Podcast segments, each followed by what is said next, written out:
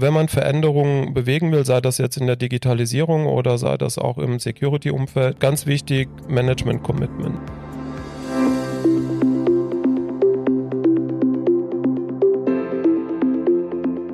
Hallo und herzlich willkommen zu Folge 3 unserer Staffel Querverlinkt. Technik über dem Tellerrand. Wir haben heute wieder einen tollen Gast und zwar Michael Krammel von der K4 Digital. Michael ist einer der führenden Vordenker beim Thema Industrie 4.0 und wird uns heute sicher spannende Einblicke in seine Welt gewähren.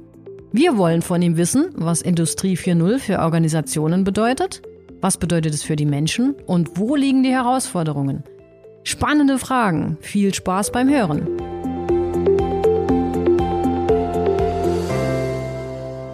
Heute habe ich Michael Krammel zu Gast und wir sprechen zum Thema Automatisierung 4.0 oder Industrie 4.0 unter Titel OT trifft IT. Schön, dass du da bist, Michael. Ja, hallo Thomas. Hat mich auch sehr gefreut, die Einladung und ja, freue mich auf unser Gespräch. Ich habe ja grob verraten, worum es geht. Wir wollen im Detail halt Fragen nachgehen, was bedeutet denn jetzt Automatisierung 4.0 oder Industrie 4.0 wirklich für Organisationen? Was bedeutet das für die Menschen? Und worin liegen die Herausforderungen. Und ich hoffe, dass wir es dann so innerhalb der nächsten halben Stunde schaffen, da ein paar Antworten herauszuarbeiten, um unseren Zuhörern da auch ein bisschen was mit auf den Weg geben zu können. Auf jeden Fall können wir ein Stück davon erzählen. Das stimmt. ja, aber starten möchte ich mit einer kurzen Vorstellung von dir. Wenn ich mich richtig erinnere, bist du 89 im letzten Jahrhundert Genau. In, oh Gott, wie das klingt. In ja, aber im stimmt ja. Man ja. muss ja auch dazu stehen. Ne? Im Konzernumfeld warst du da in den Bereichen Automatisierung und Prozessleittechnik unterwegs. Genau.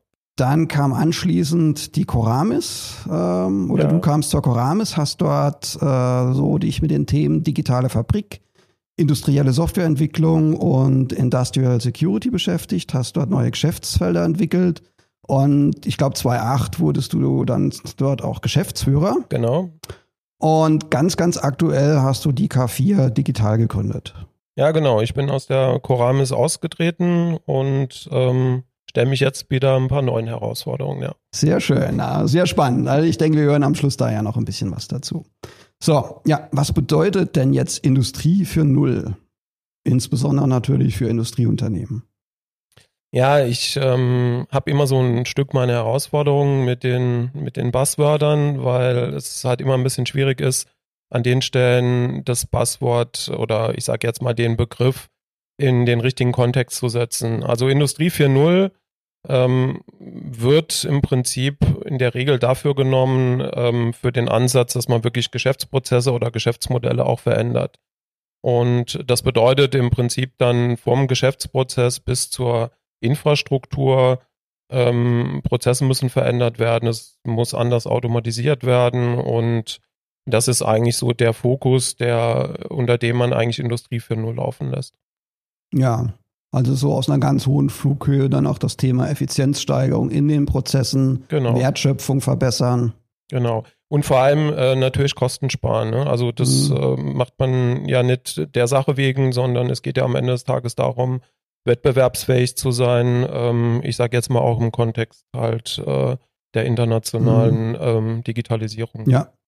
Das ist doch sicherlich so, dass sich da die Konzerne wesentlich leichter mit tun als der Mittelstand.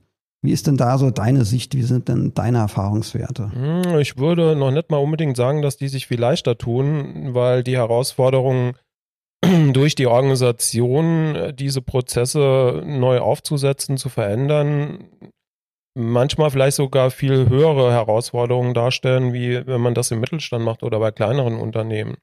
Wichtig ist halt, dass es durch die gesamte Organisation wirklich Veränderungen gibt und die müssen natürlich auch mit ganz starkem Commitment des Management halt durchgeführt werden. Ja. Jetzt kenne ich es aus anderen Bereichen ja auch, sobald äh, so fundamentale Änderungen anstehen, gibt es ja auch Widerstand. Wie ja. ist das jetzt so im Industriebereich? Da seid oder bist du ja schon länger unterwegs? Ja, das ist, ist natürlich klar, dass ähm, man hat dort eingeschwungene Prozesse. Man ist ähm, an den Stellen natürlich, das haben wir schon viele Jahre so gemacht. Äh, warum sollen wir das verändern? Und es äh, sprengt vor allem auch so ein Stück die Grenzen ähm, zwischen den Dingen, es, es geht nicht mehr nur um Produktion, es geht auch um die IT, es geht um Geschäftsprozesse, also man muss sich diesen, diesen Ansätzen ganz anders stellen, mehr interdisziplinär und ähm, mehr ganzheitlich natürlich an der Stelle. Und äh, so wie du das richtig gesagt hast, das, äh, da gibt es natürlich auch eine Menge Widerstände. Und ähm, okay, aber wir kommen ja da später noch darauf zu sprechen, wie ihr euch da jetzt zukünftig noch positionieren werdet. Mhm. Ich kann mir gut vorstellen, dass das natürlich auch ein ganz eklatantes Thema ist, wenn man einen ganzheitlichen Beratungsansatz fahren möchte.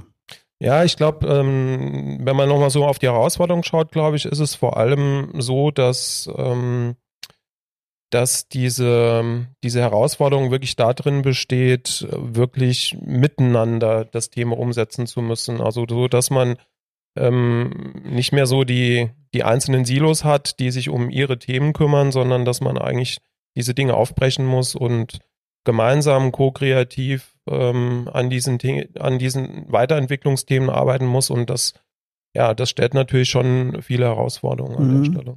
Bevor wir da jetzt ein bisschen ins Detail einsteigen, noch eine Frage von meiner Seite. Nimmst du da irgendwelche Unterschiede in verschiedenen Branchen wahr oder ist das eigentlich überall das gleiche Thema?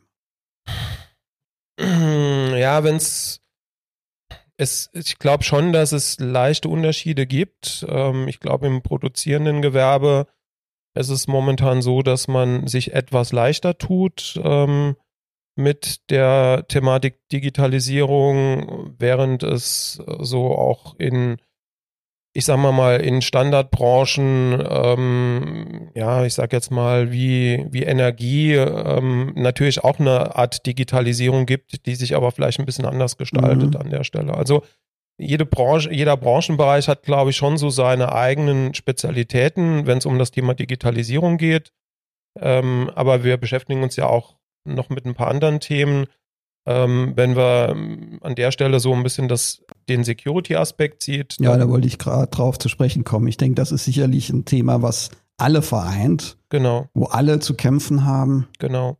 Und, und da, da muss man schon sagen, natürlich haben die Branchen unterschiedliche Standards in, im Security-Umfeld, aber wenn man das mal wirklich sich betrachtet im, ich sag mal, im Detail, dann ist es, äh, dass alle eigentlich so ziemlich die gleichen Herausforderungen haben und die Leitplanken auch der Standards sich schon irgendwie ein Stück ähneln an der Stelle. Mhm.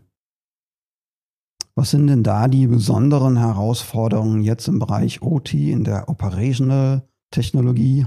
Ja, gut, das äh, Security-Umfeld ist ähm, oder das Security-Thema selbst ist wahrscheinlich noch, ähm, ja, wie soll ich sagen, nicht unbedingt jetzt ein jahrelanges Thema, was man dort schon betreibt. Ähm, das, ähm, ich meine, da arbeiten ganz tolle Leute, Ingenieure, Techniker aller Art von, ähm, von äh, Fachleuten, die einen tollen Job machen. Aber das Thema Security war natürlich historisch gesehen jetzt nie unbedingt ein, ein großes Thema an der Stelle mhm. gewesen. Man muss ja auch dazu sagen, früher hatte man auch ein bisschen mehr das Gefühl, man war auf einer Insel und ähm, da gab es jetzt keine Brückenschläge. Der hat sich natürlich die letzten Jahre eine ganze Menge getan und mhm. ähm, heute verbindet man die Infrastrukturen. Heute gibt es klassische IT-Infrastrukturen, genauso im Produktionsumfeld, wie es im IT-Umfeld gibt. Und ähm, damit steigen natürlich auch die Risiken aufgrund der Vernetzung ähm, in dem Bereich ähm, Security. Und man liegt. Das heißt also, IT und OT beginnen zu verschmelzen? Oder eigentlich läuft das ja schon seit ein paar Jahren, wo das immer stärker. Ja, ja, genau. Also es ist so, dass ähm, die, man hatte ja teilweise sogar IT und OT zusammengekoppelt, da war ja manchmal sogar noch nicht mal eine Trennung drin. Äh, da ist man jetzt natürlich weitaus sensibilisierter. Ich meine, auch das Thema IT-Sicherheitsgesetz hat dann natürlich mhm. auch viel dafür getan, ähm, die Einschläge, die überall passieren, also man stellt sich heute diesen Dingen und ähm, die größere Herausforderung ist eigentlich, welch, mit welchen Maßnahmen kann ich die Security im OT-Umfeld betreiben? Die sind halt nicht eins zu eins identisch. Wie genau, ich das man könnte jetzt kenne. ja naiv auf die Idee kommen, wenn das eh so am Zusammenwachsen ist, dann kann ich doch die Konzepte, die sich in der IT wirklich bewährt haben, dann einfach der OT überstülpen und alles wird gut, aber das funktioniert ja nicht. Was sind denn da die Gründe? Ja, das ist, ähm, ich meine, wenn man das mal wirklich betrachtet, in der IT hat, äh, hat man eine Lebensdauer von IT-Equipment von drei, vier Jahren, äh, vielleicht mal maximal fünf Jahren, dann werden die Gerätschaften ausgetauscht, ähm, weil man dann im Prinzip die Betriebssysteme abgekündigt sind. Ähm, das funktioniert natürlich im OT nicht, wenn man sich mal vorstellt, jetzt eine Produktionsstraße in der Automobilindustrie, wenn man da jeden Rechner ähm, austauschen würde alle drei Jahre, dann ähm, wären die Autos noch ein Stück teurer äh, wahrscheinlich an der Stelle. Und, ähm, Und die ähm, Software dann noch ein paar Bugs mehr. Genau, das auch, ja.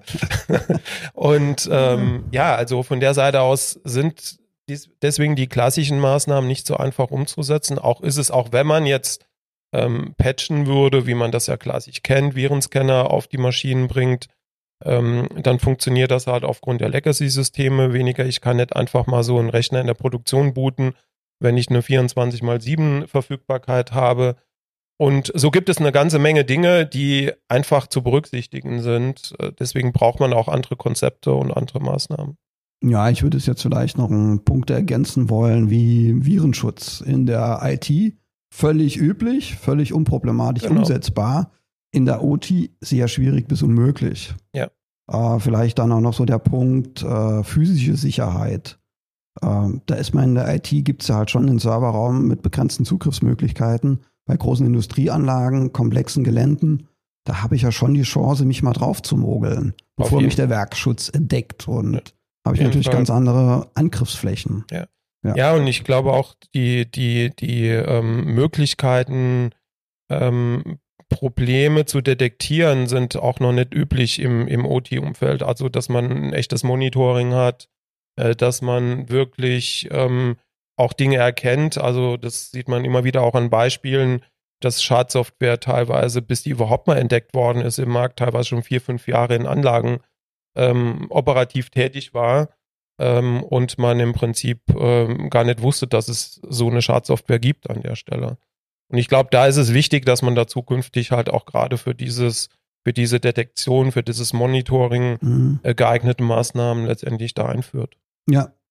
Nee, sie sehen wir auch absolut so und ähm, für uns sind da zwei Aspekte ganz wichtig. Zum einen das Thema Transparenz. Genau. Wirklich mal sehen zu können, was habe ich eigentlich? Weil nur das, was ich kenne, kann ich auch schützen. Und gerade bei diesen sehr komplexen Industrieanlagen ist das ja oft auch vom Dokumentationsstand sehr, sehr schwierig. Das heißt, überhaupt mal so eine Erfassung zu machen, zu wissen, wie ist denn mein Ist-Stand?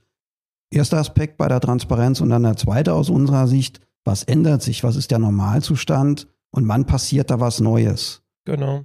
Also wir, wir, wir erleben das immer wieder, wenn wir Gap-Analysen machen oder Risikoanalysen ähm, im OT-Umfeld, äh, dass es ja, ich sag mal, die Unternehmen oft vor eine größere Herausforderung stellt, ähm, überhaupt mal aktuelle Dokumentation zu haben, Netzwerkpläne oder mhm. ähm, auch zu wissen, wo stehen alle Geräte und sind überhaupt alle Geräte erfasst, weil das ist halt ein Bereich, der auch historisch gewachsen ist. Ja. Und äh, man hat früher einfach halt auch mit Dokumentation äh, siebenfache Ausfertigungen auf Papier dann irgendwo in Archive gestellt und ob die dann immer weiter dokumentiert ja. worden sind. Ne? Das mhm. äh, ist auch so ein Thema, ähm, was die letzten Jahre oft ein bisschen hinten runtergefahren ist, auch preislich auf an in Projekten, dass man dann lieber vielleicht mal an der Dokumentation gespart hat, wie dass man halt wirklich an der Funktionalität spart. Ne? Ja. Und das fällt dann natürlich irgendwann ein Stück auf die Füße. Mhm.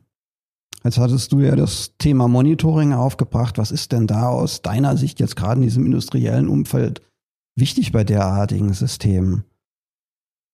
Ja, gut, ich glaube, es ist, es ist halt wichtig, ähm, einmal zu wissen, was habe ich alles an Equipment, dass, es, dass man das idealerweise ähm, natürlich in so einem Monitoring-Ansatz äh, mit erfassen kann.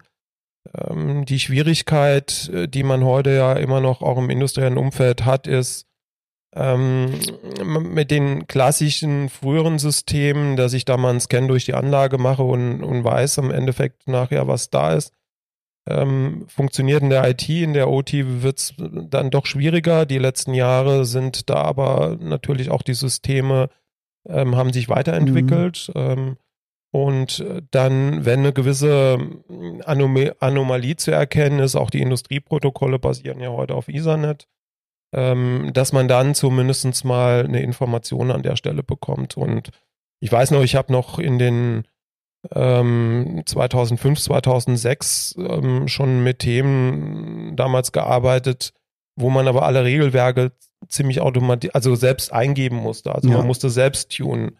Also auch da brauchen wir natürlich einen Algorithmus, der im Prinzip das heute ähm, automatisierter macht. Also wir haben aus meiner Sicht immer noch in der Security viel zu viel manuelle Arbeit.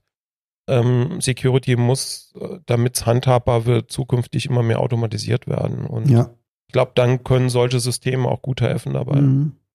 Gut, wenn man das weitreichend automatisiert oder Anomalien erkennt, dann ist man ja auch ganz schnell bei dem Thema KI oder maschinellem Lernen. Genau. Und äh, da gibt es ja auch ganz unterschiedliche Ansätze. Da kann ich mir jetzt vorstellen, oder das ist auch so unser Credo, dass es auch insbesondere vielleicht in diesem Industriebereich ganz entscheidend ist, dass diese Systeme auch beherrschbar sind. Genau. Das heißt, dass die Mitarbeiter am Leitstand auch eine Chance haben, irgendeine sinnvolle Information zu bekommen und dass es möglichst nahtlos möglich sein muss, dass auch ein Cybersecurity-Experte dann noch mal eine Sicht drauf haben kann auf dieses Ereignis, um es zu bewerten, was man denn damit macht. Oder idealerweise sieht man vielleicht schon, was passiert denn da gerade tatsächlich. Ja, ich glaube, das, ähm, das war auch so in den früheren Systemen die Herausforderung, dass man unendlich viel Informationen oder Meldungen bekommt, was hätte eventuell schwierig sein können, gerade in der Anlage, aber genau diese Interpretation, ich sag jetzt mal so, so darzustellen, dass, dass, dass auch die Leute was damit anfangen können, die jetzt nicht nur die ganz großen Experten sind. Und ich glaube, das wird ein, das wird genau dieser schwierige Spagat sein. Ähm, dazu kommt aber natürlich auch, und ich glaube, das muss man heute auch stärker verfolgen, auch das, das Ingenieurswesen, ähm, die Leute, die in dem Automatisierungsumfeld arbeiten, die muss man natürlich auch stützen und unterstützen, ähm, dass sie sich mit diesen Themen auch weiterentwickeln können. Ja. Das ist einfach heute in der klassischen Ausbildung, ähm, gerade was IT und Security betrifft, noch lange nicht durchgedrungen, ähm, in diese mhm. Berufsgruppen im Prinzip auch schon früh diese Themen mit reinzubringen. Ja. Deswegen ist, glaube ich, Know-how-Transfer, Qualifizierung ein ganz wichtiges Thema an mhm. der Stelle. Nee, absolut. Und ähm, was ist denn jetzt dein, deine Sicht äh, auf das Thema, was für Industrieunternehmen, ob sie jetzt groß oder klein sind, ein guter Einstieg in das Thema Cybersecurity? Was könnte da ein guter Einstieg sein? Wie kann man sich dem Thema nähern? Also ich glaube, eine, eine gute Basisgrundlage ist erstmal zu wissen, wo man in der Situation steht heute. Also wirklich eine, eine Analyse zu fahren, gegebenenfalls auch unterstützt durch ähm, Automatisierungs- oder automatisierte Unterstützung von, ich sage, Monitoring-Systemen, Aufnahmesystemen, um mal zu wissen, was sind für Assets da. Aber mal generell mal abzuklopfen, wo stehe ich in dem Kontext Security wirklich, um dann auch ehrlich und authentisch aus dieser Situation heraus die nächsten Schritte anzugehen. Weil so diese, ich nenne es immer ganz gerne, so diese Pflasterklebestrategie, äh, ich mache mal da schnell eine Firewall hin und da hinten habe ich ein Problem, äh, führt oft dazu, dass das Gesamtbild, das Big Picture eigentlich nicht klar mhm. dargestellt wird. Ja.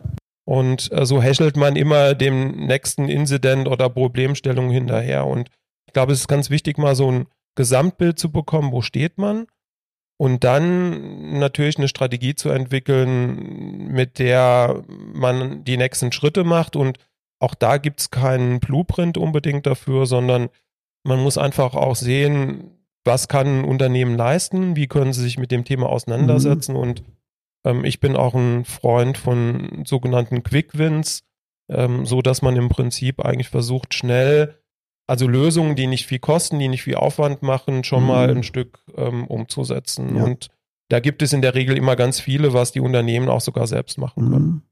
Gut, im IT-Bereich ist ja auch so ein probater Ansatz zu sagen, was macht denn praktisch 80 Prozent der Schadensmöglichkeiten aus. Was sind denn das so diese klassischen Angriffe oder Angriffsvektoren, die es da gibt? Und wenn ich mich um die schon mal kümmere, ähm, dann ist die Wahrscheinlichkeit, dass es mich bei den letzten 20 Prozent noch erreicht, ist eher gering, weil ja Angreifer in der Regel auch ökonomisch vorgehen. Genau, und ähm, es ist ja auch so, man darf das nicht ganz unterschätzen. Die, die größten Probleme liegen nicht immer unbedingt nur von außen her, sondern die mhm. passieren oft auch innen äh, durch Unwissenheit und ähm, durch fehlende Awareness an der Stelle.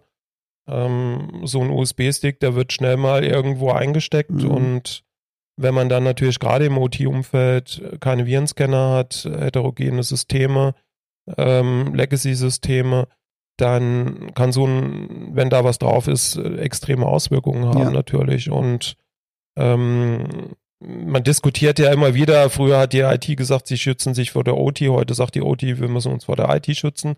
Also das ist so Henne-Ei-Problem an der Stelle, aber das wird jetzt natürlich auch noch verstärkt in dem Falle, wo man jetzt natürlich gerade im Zuge der Digitalisierung oder Industrie 4.0 jetzt natürlich auch die Infrastruktur nochmal erweitert und ähm, auch die OT und die Produktionsumgebung natürlich in Cloud-Infrastrukturen einbindet. Ähm, mhm. Ähm, und da braucht es halt einfach jetzt immer mehr interdisziplinäre, übergreifende, ganzheitliche Security-Konzepte. Was sind da jetzt so diese, ich sag mal, Trendthemen, die im Moment jetzt beackert werden, um dieses hehre Ziel dann doch auch zu erreichen? Es ist so wie immer. Ähm, die Security steht nicht unbedingt so an erster Stelle, sondern heute ist ja, ich sag jetzt mal, das Megathema Digitalisierung und natürlich, dass Digitalisierung funktioniert. Das heißt, man, man entwickelt neue Ideen, man koppelt Produktionsdaten über Edge Computing aus, bringt die dann in, auf entsprechende Plattformen ähm, in Cloud-Infrastrukturen und hat dann an vielen Stellen vielleicht dann auch schon gleich schon mal einen Mehrwert. Das Security-Thema, ja, wenn man es von Anfang an gleich mitdenkt, ist es natürlich eine gute Geschichte. Äh, bei vielen steht vielleicht doch noch mal im Vordergrund zuerst das andere zu machen bin ja selbst auch auf der Plattform Industrie für Null tätig in verschiedenen Arbeitskreisen. Ich würde aber sagen, das Thema Security ist ein, der Enabler für das Thema Digitalisierung. Ohne Security wird es keine Digitalisierung geben und ja. zumindest mal keine erfolgreiche Digitalisierung mhm. auf Zeit.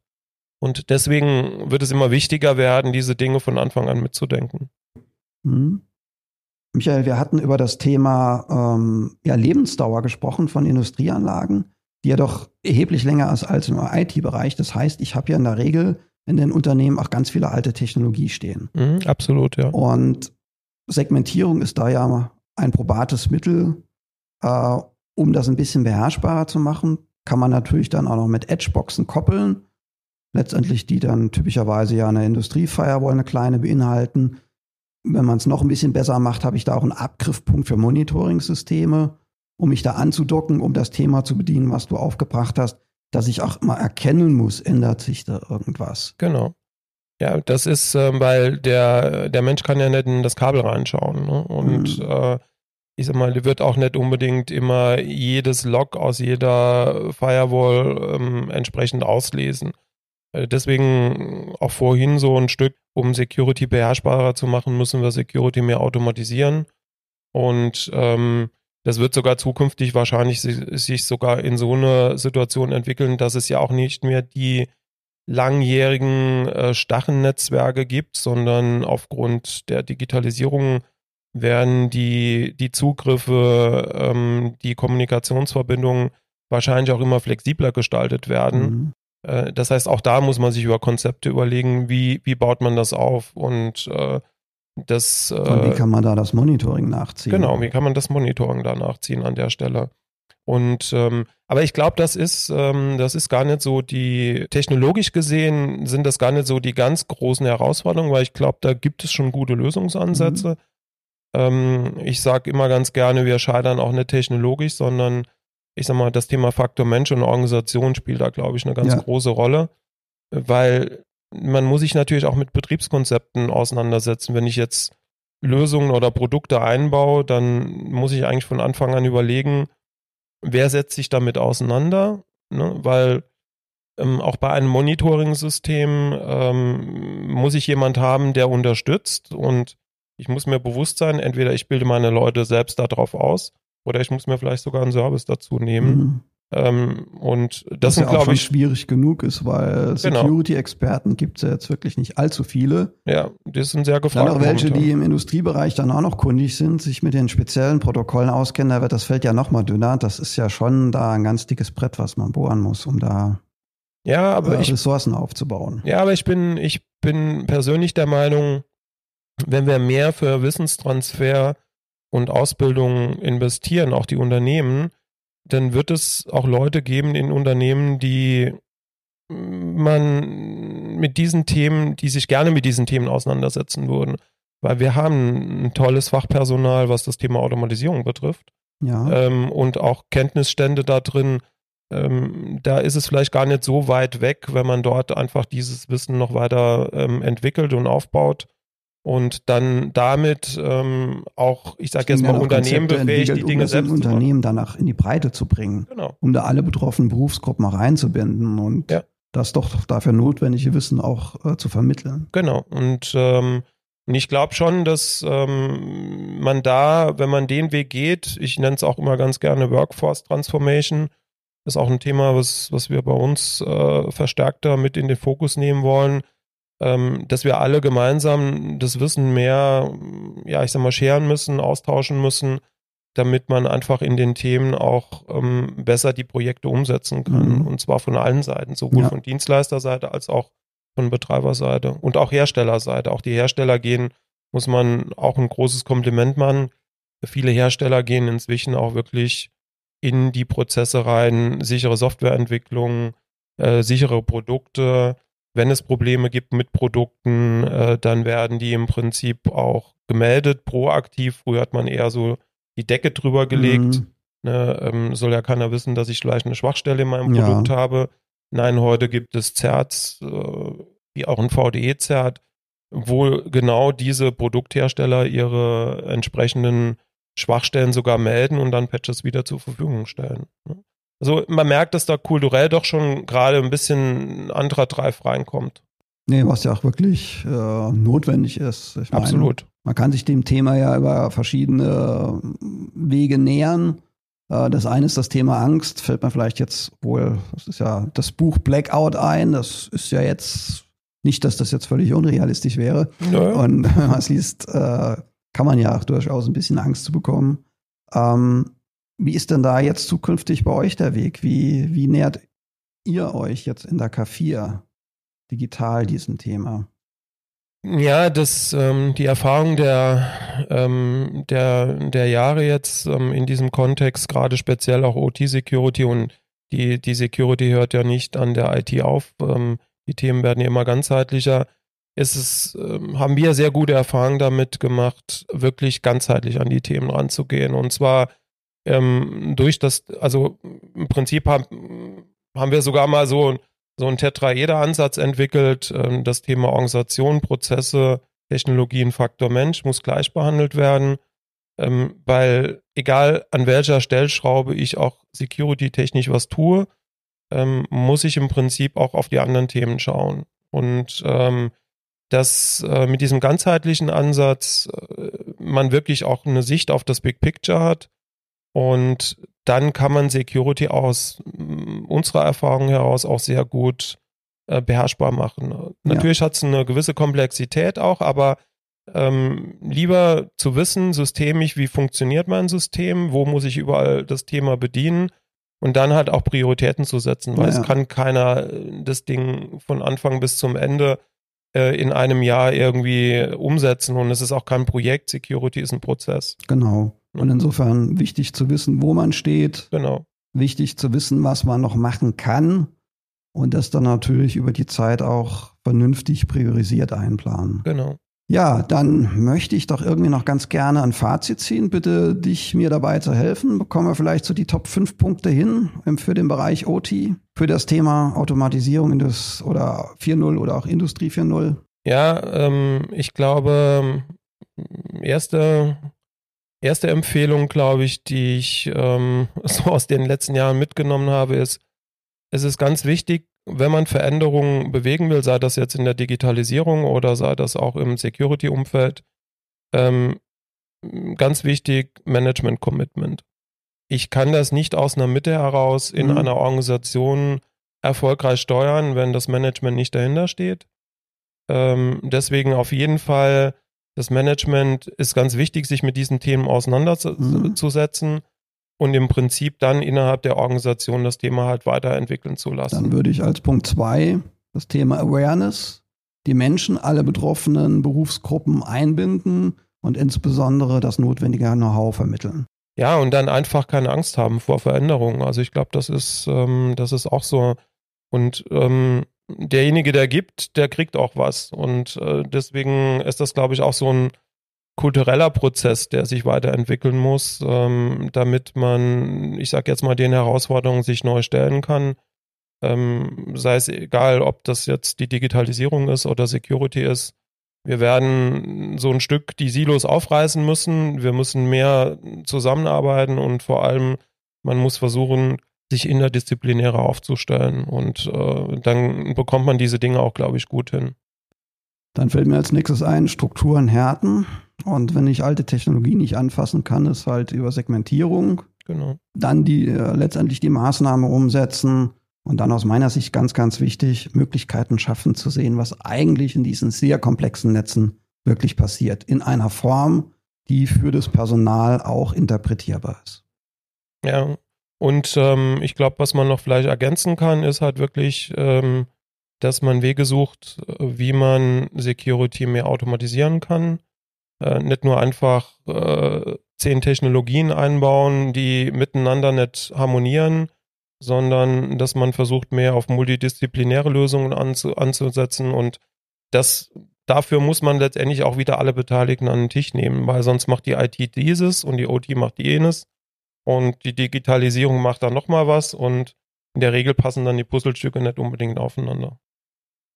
Ja, Michael, ich danke dir recht herzlich für das Gespräch. Hat mir viel Spaß gemacht und ich freue mich so auf unsere weiteren Berührpunkte da haben wir uns ja auch noch einiges vorgenommen. Ja, genau. Und ähm, ja, hat mir auch Spaß gemacht. Und ja, schauen wir in die Digitalisierung und äh, versuchen die auch gut zu meistern an der Stelle. Ne?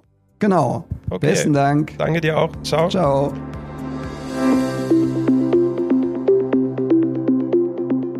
So, das war's zum heutigen Thema. Wir hoffen, wir konnten euch wie immer ein bisschen unterhalten und ihr konntet was mitnehmen. Weiterführende Links findet ihr wie immer in den Shownotes und wenn euch der Podcast gefallen hat, dann freuen wir uns, wenn ihr uns folgt. Die nächste Folge ist auch schon in den Startlöchern und erscheint am 3. Dezember, wie immer jeden ersten Donnerstag im Monat. Gerne einschalten und jetzt schon vormerken. Es lohnt sich.